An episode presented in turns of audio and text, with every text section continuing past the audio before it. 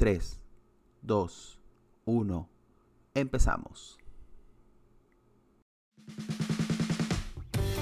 Esto es Te va a gustar por anchor.fm y todas las eh, plataformas de stream conocidas. Epa, buenas, ¿cómo están mis queridos escuchas? Les saluda Luis desde acá desde Orlando para un nuevo episodio de Te va a gustar anchor.fm. Estoy saliendo también eh, muy orgullosamente por Spotify, que es para mí la plataforma de stream más importante actualmente. Y estoy saliendo eh, también por siete plataformas adicionales.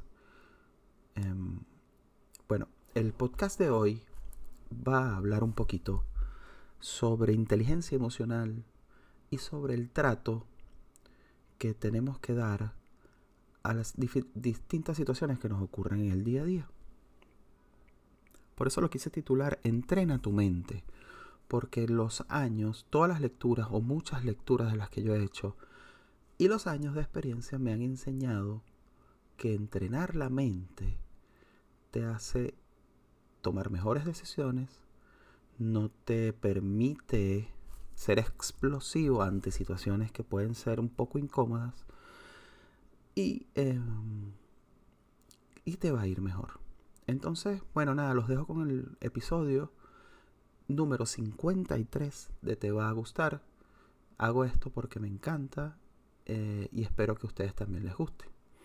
Pero antes del episodio recuerden por favor escuchar el pequeño espacio, los 15 eh, segunditos, o, ni recuerdo, 30 segundos creo que son, de promoción para anchor.fm. Con eso me estás ayudando a que el podcast se mantenga. Entonces, bueno, sin más preámbulos, el episodio de hoy. Ajá, muchachos, entonces entrando en materia para el episodio de hoy, muchas gracias por quedarte allí, muchas gracias por, uh, luego de ese pequeñísimo espacio comercial, pues seguir conmigo y acompañarme hoy en esto que te quiero manifestar. Hoy quiero hablar de, del trabajo mental ante los problemas o dificultades que podamos enfrentarnos al día a día todos los días, a cada momento, estamos expuestos a situaciones donde tenemos que tomar decisiones, a situaciones donde tenemos que actuar, a situaciones donde no debemos actuar, a situaciones. El, truco aquí, como digo yo, en mi argot de, jugador de videojuegos, el truco cómo reacciono yo ante estas situaciones. Como les dije en, algún episodio anterior, seguramente, porque este ya es el 53 y seguramente lo dije. Mm,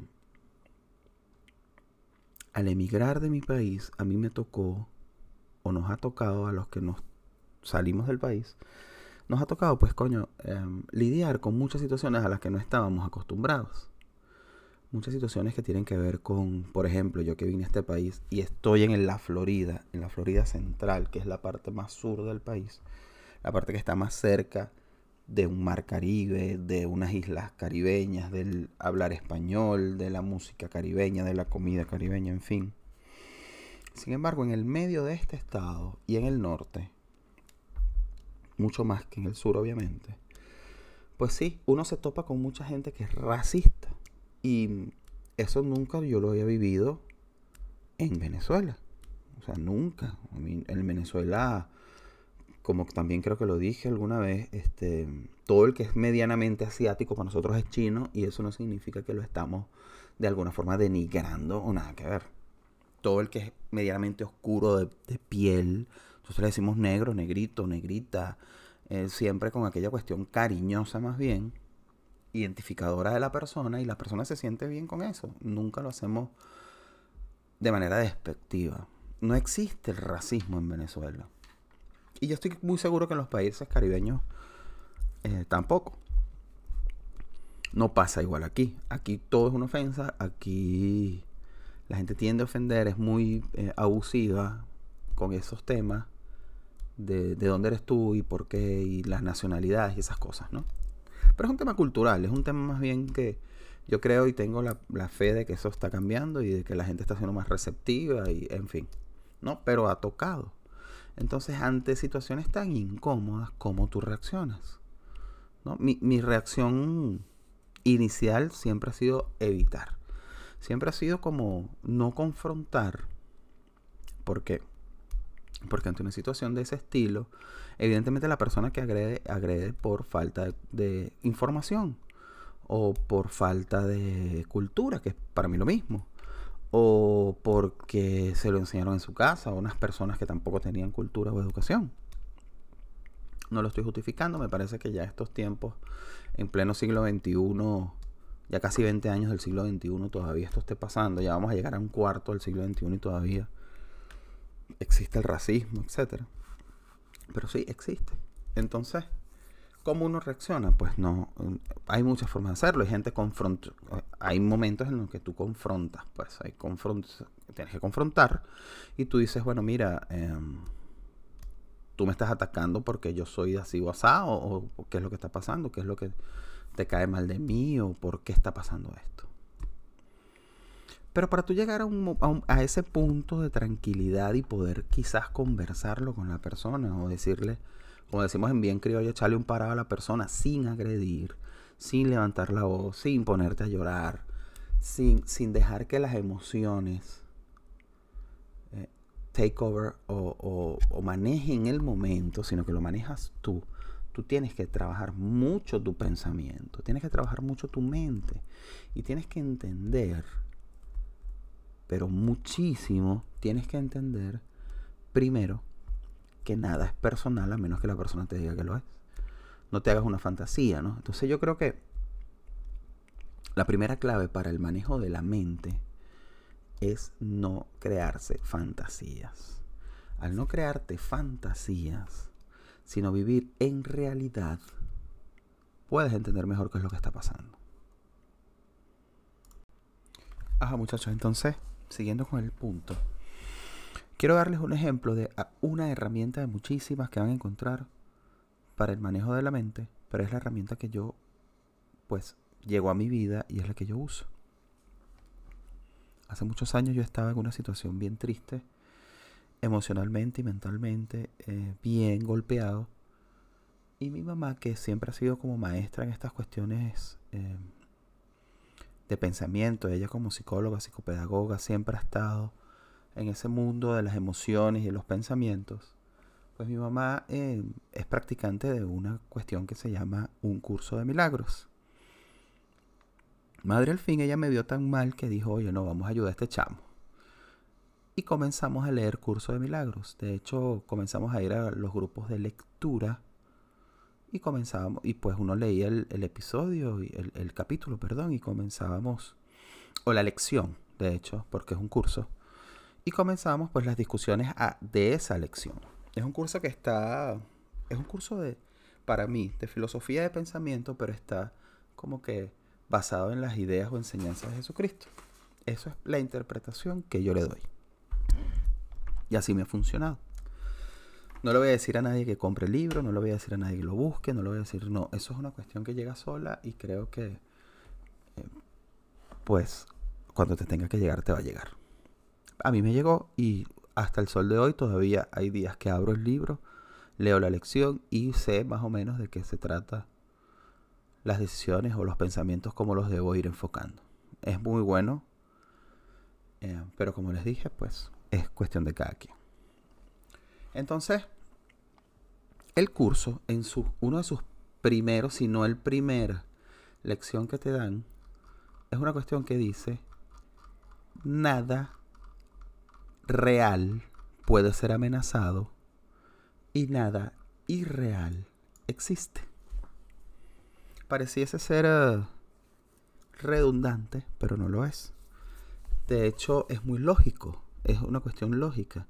Y esto tiene que ver mucho con el tema ese de la gente cuando, cuando uno se está haciendo fantasías sobre cosas que cree que van a pasar y no pasan. O cuando uno está paralizado de hacer cosas porque cree que va a ocurrir cierta o cual cosa si yo hago esta cosa que quiero hacer. Perdón por tantas cosas.